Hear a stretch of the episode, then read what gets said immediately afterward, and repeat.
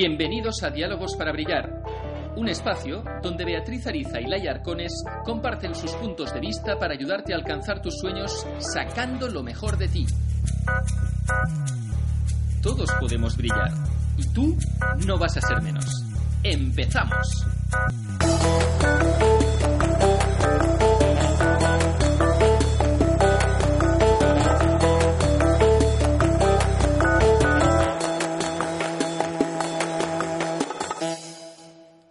Hola Laia, buenos días. Hola, buenos días, Bea. Pues nada, nos encontramos de nuevo en este episodio de Diálogos para Brillar, en el que antes de empezar quiero recordaros lo que vimos el día pasado, que aquellos que no lo han escuchado tienen la oportunidad de encontrar el podcast en iVoox y en iTunes, que estuvimos explicando un poco el tema de, de cómo conectar con ese público objetivo, identificarlo y, y- y dirigirnos bien a él. Y hoy, bueno, Laia, explica un poco de qué hablaremos hoy para los que nos escuchan. Pues en este camino que vamos trazando nuestro plan de marca personal, hoy hablaremos de un punto que es clave, un punto que es muy importante, y es el producto. El producto que ofrecemos nosotros como personas, como profesionales de marca personal. ¿Cuál es nuestra propuesta de valor? Y veremos qué herramientas utilizamos para definir cuál es este producto que nosotros podemos ofrecer. Y estupendo, porque antes de empezar con todas estas herramientas prácticas que esperemos que os sean muy útiles, vamos a ofrecernos una pequeña reflexión.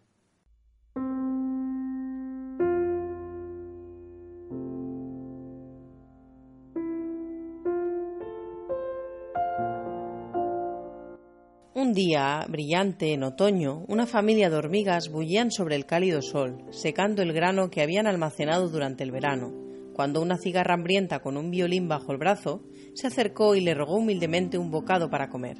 ¿Qué? ¿No has almacenado alimento para el invierno? ¿Qué diablos estabas haciendo todo el verano pasado? Yo no tenía tiempo para almacenar alimentos. Estaba tan ocupada haciendo música que antes de que me diera cuenta el verano ya se había ido. Haciendo música, ¿verdad? Muy bien. Ahora ve a bailar. Y le dieron la espalda a la cigarra y continuaron con su trabajo. Y antes de introducir todo este tema del producto, quiero hacer una aclaración, que es que precisamente el concepto de marca personal parte de la idea de que el producto se identifica con el servicio. Es decir, si estuviéramos hablando de un producto industrial, como puede ser pues el que fabrica algo, ¿no? Como unas tazas o fabrica hamburguesas o, o lo que sea, pues ahí no hay marca personal, hay marca corporativa de la empresa, pero no se identifica con una persona. En cambio, la marca personal es para los casos en los que hablamos en este, en, en este podcast, que se refieren a, mm, a casos en los que el producto se identifica con una persona concreta, con un servicio. ¿No, Laia? ¿Cómo lo ves tú? Yo creo que lo que dices es muy importante mencionarlo y tenerlo claro. Por ejemplo, si hablamos de tazas, como tú ponías el ejemplo, podemos decir que una taza puede hacerla, diferentes fábricas pueden hacer la misma taza. Y una hamburguesa, pues diferentes McDonald's pueden hacer la misma hamburguesa. Pero nuestros servicios como persona, el producto que nosotros ofrecemos, no será lo mismo pues si lo ofrece Bea que si lo ofrece otro coach. Por lo tanto, es importante tener muy claro que aquí lo que estamos trabajando, lo que vamos a definir realmente es la esencia, es un poco la visión, la síntesis de la, del producto que queremos ofrecer como marca personal. Y entonces, para hacerlo, normalmente se utiliza un método que a mí me gusta mucho, que se llama el método del trébol. El método del trébol porque simplemente une tres puntos. Tres puntos que la unión de los cuales nos dan justamente ese posicionamiento que queremos eh, ofrecer de producto. Entonces, ¿cuáles son los tres puntos que nosotros como personas deberíamos tener en cuenta a la hora de definir este producto? El primero, clave, importante, ¿qué nos gusta hacer? No vamos a crear un producto, no vamos a estar toda la vida trabajando en algo, ofreciendo un servicio que realmente no nos guste. Es importante que lo que hagamos nos apasione. El segundo, el segundo punto es que se nos da bien. Una cosa es que nos gusta y otra que se nos da bien. A mí me puede gustar mucho, pues, por ejemplo, correr, y me ayuda a desfogarme y a estar más tranquila, en cambio no se me da muy bien. Cuando hago alguna carrera siempre quedo bastante para atrás. Por lo tanto, esto no se me da bien. A mí, a mí me pasa con cantar, ¿eh? A mí me encanta cantar, pero reconozco que no se me da bien y no valgo como cantante. pues sí, también es un buen ejemplo.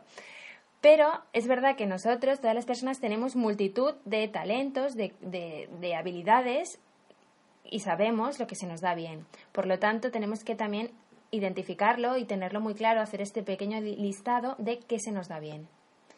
Y el último punto para definir nuestro posicionamiento de producto sería qué demanda el mercado, porque tampoco tiene sentido que a mí me encanten, me encante hacer Mm, por ejemplo, calcetines de colores, se me dé muy bien porque los haga muy rápido, pero luego nadie eh, quiera comprar este tipo de calcetines de colores.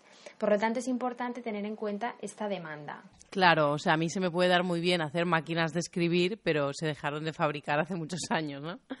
Eh, a no ser que sea alguien que le encante los retro, eh, pero entonces no le gustará una creada actualmente, con lo cual mm, más vale acordarte de qué es lo que está valorando el mercado y la demanda en ese momento, ¿no? Exacto. Esto al final no deja de ser una síntesis de todos los puntos que ya hemos ido hablando en, los otros podcasts, en los otros episodios. Por lo tanto, yo recomiendo que si alguien no los ha escuchado, pues también les puede ser de utilidad ir, intentar oír un poco que, que, trabajamos, sobre todo en el, en el podcast de autoconocimiento, porque el que nos gusta y el que se nos da bien, muchas veces lo podemos sacar de, de este podcast de autoconocimiento.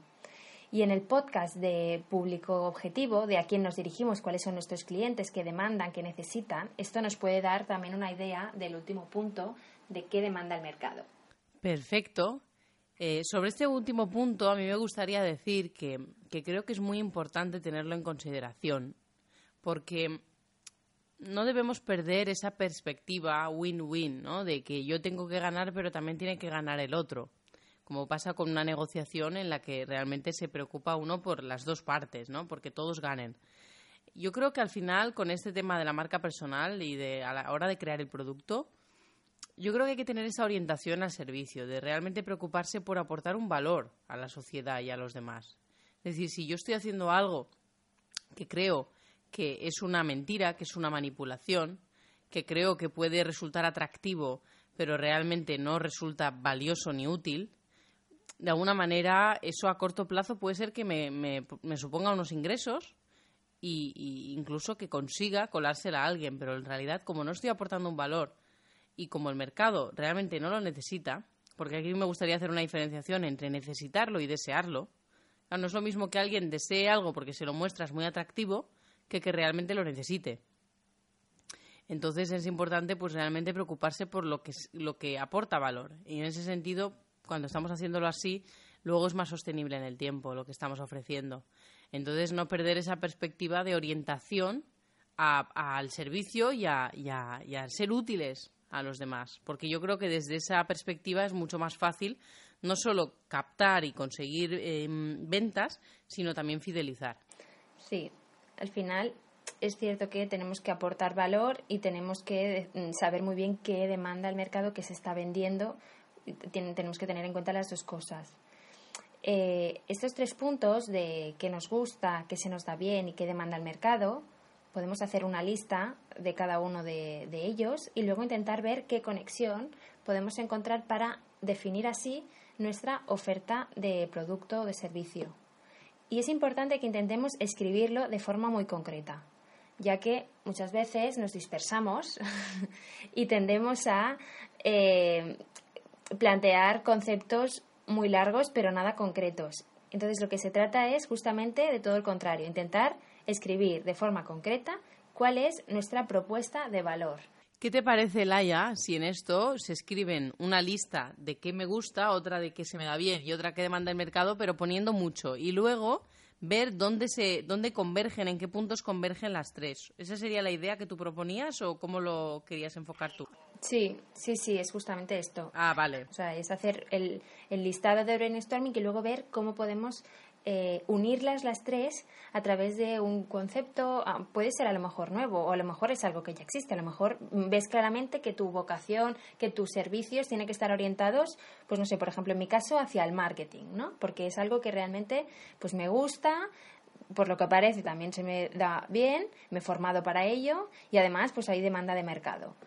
Pues cada uno puede definir a través de los, de los, de las tres de los tres ítems, de los tres conceptos, esta propuesta de valor concreta, sobre todo concretada, y a veces puede ser que sea algo nuevo, algo que a lo mejor nadie está ofreciendo, pero justamente saldrá de estas tres agrupaciones que son propias de ti y que hablan de, de, tus propios talentos, de, tus gustos, de tus intereses y de lo que realmente también está en auge o está en tendencia o puede ser eh, un producto con demanda. Perfecto. Y yo quiero matizar también que esto tiene que ser una herramienta viva. Es decir, que no basta con hacerlo ahora y ya está, sino que lo ideal sería que escuchasteis este podcast una vez al año, porque al final, em, claro, el mercado evoluciona.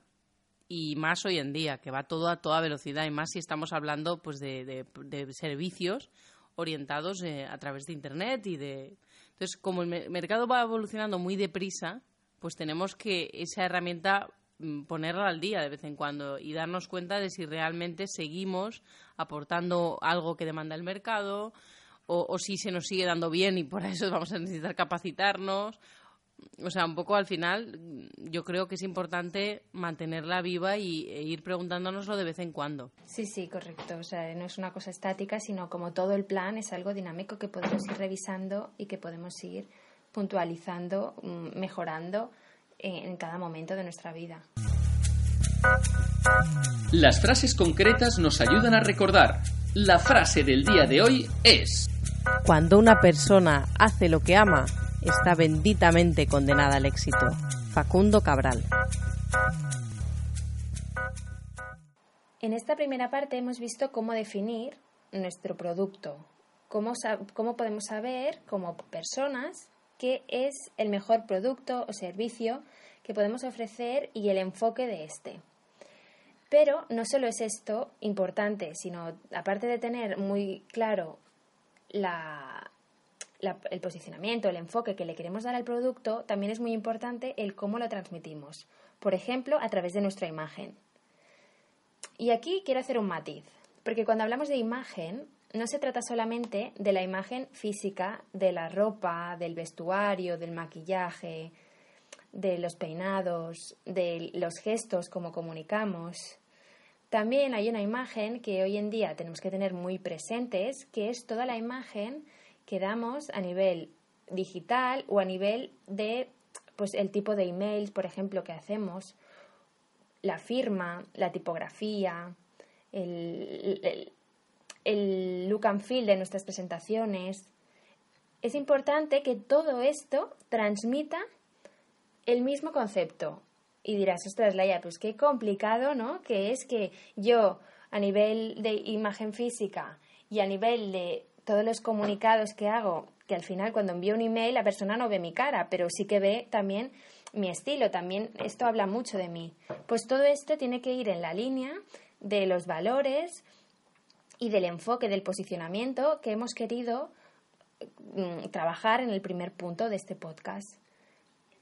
Hay una forma un poco sencilla que sobre todo da un tono más homogéneo a toda esta comunicación y es a través de los colores. Al final sabemos que los colores transmiten diferentes emociones, diferentes valores, están asociados, por ejemplo, las marcas lo hacen mucho, ¿no? De asociar su, su color a diferentes valores. Un ejemplo muy, muy bueno son las, las empresas de las compañías telefónicas. Cada una tiene un color, ¿no? Movistar el azul, Orange el naranja, Vodafone el rojo, Yoigo el lila. Esto va evolucionando, pero es cierto que cada una se ha identificado con un color diferente. Y a mí me parece muy interesante ahora que dices esto, el caso de McDonald's, porque es impresionante que ellos tenían súper identificado el color rojo y ahora con, toda esta política de, de, buscar una imagen más saludable, han conseguido cambiar al verde de una manera progresiva, teniendo en cuenta la dificultad que supone, porque lo asociamos mucho a la marca. Y luego también me llama la atención lo de Coca-Cola de hace poco, que han empezado a poner la Coca-Cola cero y la light de color rojo para volver a enfatizar el color rojo, ¿no? El color de su marca, porque es realmente es importante transmitir esta homogeneidad en, en todos los todos los inputs que salen de nosotros mismos. Y aquí en los colores, por ejemplo, el blanco, ¿no? El blanco está asociado a sinceridad, transparencia. El amarillo, positivismo, alegría, innovación. El naranja, entusiasmo, creatividad. El rojo, energía, vitalidad, pasión. El verde, equilibrio, frescura. El azul, calma. Al final, todos los colores tienen sus valores y hay muchas ciencias como la cromoterapia, ¿no? Por ejemplo, que está basada justamente en, en, en todos estos valores y emociones que transmiten los colores. Yo recomiendo que si queréis entrar en detalle de este tema, podéis entrar en el blog de Estrellas del Marketing, que tenemos varios posts que hablan de los colores, hablan de, de los estilos, de cómo nos comunicamos, del tipo de gestos que utilizamos y que, y que transmiten. Un poco allí podéis encontrar más detalle de, de, este tema que puede ser tan amplio como queramos. Pero el mensaje clave aquí a tener es que tenemos que ofrecer un producto que para que sea creíble tiene que estar respaldado por una imagen homogénea, no solo a nivel físico de cómo nos vestimos nosotros, sino también de todos los inputs que tenemos pues a nivel de presentaciones, a nivel de emails, a nivel de mensajes. Yo os, recomiendo que os creéis pues una firma concreta, un logo concreto para las redes sociales, que obviamente no siempre vais a ir vestidos del mismo color, pero sí que utilicéis esos colores para transmitir lo que, lo que realmente queréis. Pues sí, me parece que es súper importante este tema. Y sobre todo que esa coherencia de la que hablas, Laia, al final también se transmite más cuando la hay. Es decir, claro, eh, uno utiliza una tipografía una vez, otra otra vez. Eh, empieza enfocándose de una manera, luego cambia. Eso, esa incoherencia que se transmite, en realidad normalmente viene mm, basada en algo que hay detrás, en que realmente hay una incoherencia detrás, con lo cual yo desde el punto de vista del coaching os invito a profundizar y a preguntaros hasta ahora cómo ha sido tu, tu proyección de marca, es decir, hasta ahora cómo han sido tus correos, hasta ahora cómo han sido tu vestuario, cómo han sido tu color, tus colores, cómo han sido tu, tu forma de expresarte y si realmente hay esa coherencia hasta ahora y si no, si no la hay, en qué está fallando y qué necesitas resolver para después proyectar una imagen aún más integrada y, más coherente y más auténtica. Pues sí, yo tengo de hecho un amigo que me hace mucha gracia porque en sus emails pone una foto de, de, su cabeza ahí rodando, un poco para también mostrar que ahí detrás de un email hay una persona, ¿no? Con una imagen animada, ¿no? Una persona que, que, que a través de, de, la imagen de su cara, pues transmite mm, estos valores y este poderse recordar ¿no? de, quién es. O sea que, ¿por qué no, para hacer los emails más personales, añadir una foto en la firma de, tu propia persona? Pues me parece una idea muy divertida y, y, creo que, que, bueno, que al final el mejor argumento de venta es ser uno mismo. Es decir, si realmente somos nosotros mismos, pero de verdad, o sea, consiguiendo pues resolver esas disonancias que a veces hay entre, entre partes de nosotros. Si realmente somos nosotros mismos y somos auténticos, eso se transmite y no solo se traduce en, en, en, un impacto claro de qué marca somos, sino también produce pues una confianza, produce un atractivo en, en el otro. Es decir, que, que, le atrae más cuando ve a una persona pues segura de sí misma, con unas características muy definidas, muy claras eso transmite seguridad, transmite confianza y, entusiasma mucho más que cuando vemos a alguien que de alguna manera va cambiando, que no se define mucho, que, que no tiene claro quién es ni tampoco lo, lo, quiere enseñar demasiado o que va probando con estrategias basadas en lo que se espera que hagan en función de los demás y no tanto de lo que es realmente. Yo creo que se entiende perfectamente y realmente el ser auténtico es sinónimo de ser creíble y sin una cosa no puede ser la otra. Si no eres tú mismo, nunca acabarás de proyectar realmente credibilidad. Y estos conflictos internos que bien dices que todos tenemos, pues en este plan de marca el objetivo es intentar aclararse un poquito y e intentar reflexionar sobre nosotros mismos, que muy pocas veces lo hacemos, para justamente mm, tener claro quién somos y por qué podemos aportar valor. Y en ese sentido, tú nos ibas a proponer un tema de, cómo enfocar el discurso, ¿no, Laia, para, para, conseguir precisamente ese impacto? Sí, el famoso elevator pitch, que seguro que muchos ya conocéis, es este discurso del ascensor en los que en 50 segundos, desde que eh, entramos en un ascensor y bajamos con un posible inversor de nuestro proyecto hasta abajo de todo, somos capaces de explicarle quién somos, qué hacemos y por qué somos importantes.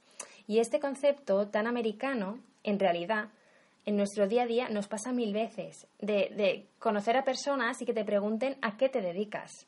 Y esta pregunta tan habitual, normalmente no tenemos ni idea de, de, cómo responderla de una forma siempre eh, que, nos guste, ¿no? que nos satisfaga. Entonces es una pregunta clave para atraer la atención de las personas que nos están conociendo y es importante que trabajemos este elevator pitch. La propuesta es simplemente trabajar tres puntos. ¿Quién soy? ¿Qué hago? ¿Y por qué soy importante para ti? Aquí podemos alargarnos lo que queramos. O sea, el quién soy se trata de intentar dar nuestra marca personal, que al final es nuestro nombre, si queréis, si es un tema profesional, pues vuestra profesión y podéis explicar pues alguna empresa por la que habéis trabajado o porque lo que consideres ¿no? que es relevante y te define. El que hago no se trata de explicar tus responsabilidades, sino de mencionar los beneficios que aportas. Por lo tanto, aquí hay que darle una vuelta y intentarlo enfocar de esta forma, ¿no? Explicar algún logro, algún mérito relevante que hayamos conseguido. Y el por qué soy importante, esa es la más, es la más clave realmente esos valores que te diferencian, de decir, ¿por qué yo te puedo ayudar en esto y no otra persona? O cómo yo te puedo ayudar de una forma diferente que otras personas. Y esto es lo que hay que trabajar muy bien y saber por qué tú puedes aportar un valor diferencial a la persona que tienes al, frente. Nunca se sabe qué oportunidades pueden surgir, por lo tanto, este a qué te dedicas debemos saber responderlo con coherencia, pero sobre todo con un discurso meditado que nos creamos y solo así podrá ser creíble. Claro. Me encanta esto del elevator pitch. Es genial la idea de, simplificarlo tanto, minimizarlo. O sea, al final tiene que ver con el minimalismo, ¿no? De, ser capaz de, de, esto de que menos es más, de en poco decir muchísimo, ¿no? Sí, sí, sí, es, es cierto. Es 50 segundos para dar tu mensaje, para también eh, ser concisos, ser persuasivos y a la vez memorables. Me, recuerda una anécdota que cuentan del filósofo eh, Blaise Pascal, que, por lo visto decía, en una carta decía, perdona que te escriba una carta tan larga, no he tenido tiempo de escribirte una más corta. Y, me parece siempre pues que es muy ilustrativo de la importancia de minimizar y ser capaces de sintetizar en lo esencial la cosa, pero que eso requiere mucho más trabajo a veces que soltar un rollo enorme, ¿no? Sí, sí, es cierto. Lo, lo bueno si es breve dos veces bueno y aparte es más complicado ser breve, o sea que es un buen reto para intentar trabajarlo. Sí, pero ser breve, pero no dejando de decir nada importante, nada esencial, porque claro, uno puede ser breve y, y, decir paja, ¿no? Correcto, sí, sí, se trata de ser pues concisos. Y, y, a la vez poder realmente dar el mensaje que queremos transmitir con este valor mm, que hemos reflexionado. Es tiempo de dedicarse unos minutos a pensar en uno mismo y, ser capaces de ver realmente por qué nosotros somos diferentes y conseguimos aportar un valor diferencial. Genial, pues qué bueno. Pues aquí, hasta aquí el producto, la definición de, de nuestra oferta de valor. Y el próximo día seguiremos hablando de estos puntos del marketing mix que también nos pueden ayudar acabar de cerrar ya nuestro plan de marca personal, como el precio, cuál es nuestro precio real, cuál es nuestro precio en el mercado, o la distribución, ¿no? ¿Dónde tenemos que estar para que nos encuentren? Esto lo hablaremos el próximo día. Estupendo, pues nos encontramos en el próximo episodio de Diálogos para Brillar en 15 días. Los miércoles por la mañana, ya sabéis, podéis encontrarnos en iVoox y en iTunes. Y también tenéis a Laia Arcones en estrellasdelmarketing.com y a una servidora, Beatriz Ariza, en filocoaching.com. Muchas gracias por escucharnos, esperamos vuestros comentarios, vuestro feedback y nos encontramos dentro de dos semanas.